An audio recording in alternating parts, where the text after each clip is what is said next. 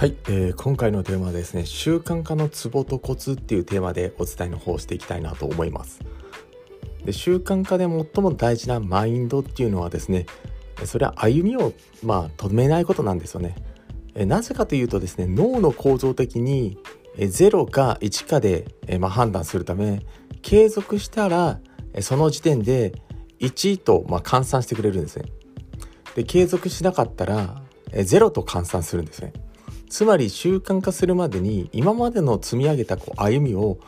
もし止めてしまったら脳はゼロにこう戻してしまうんですこれはですねすごろくだったりとか人生ゲームでいう、まあ、振り戻あの振り出しにこう戻ってしまうわけなんですね例えば毎日10分間本を読む習慣をしたいならばえ10分間でもいいですし、まあ、1分間でも脳にとってはまあ同じっていうことなんですね。まあ、いかに継続させるか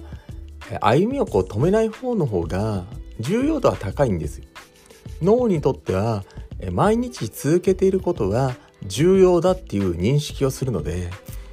時間とかに関係なくてですねとにかく毎日歩みを止めない工夫をすることの方が断然的に習慣化するには大切なことなんですよね。だから中身はこう内容は、そんなにこう重要視していないっていうことになります。え習慣することができたら中中身やこう内容ももっとクオリティのいいものにこう改善していけば、えー、いいんですよね。えー、継続することでセルフイメージっていうのも上がっていってマインド的にもとてもいい状態っていうのがキープできるんですね。なので、えー、本当に習慣はですね歩みを止めたらねえー、いけないんですね。だから歩み続けるってことをしないといけないんです。うん、仮にその日がとても忙しくても、えー、毎日1分とかでもいいんですよ。習慣化するまではですね、歩みを止めない工夫っていうのをね、していってほしいなと思います。え、今回はですね、え習慣化するためのツボとコツっていうテーマでね、お話をさせていただきました。え今回は以上とさせていただきます。ご清聴していただきましてありがとうございました。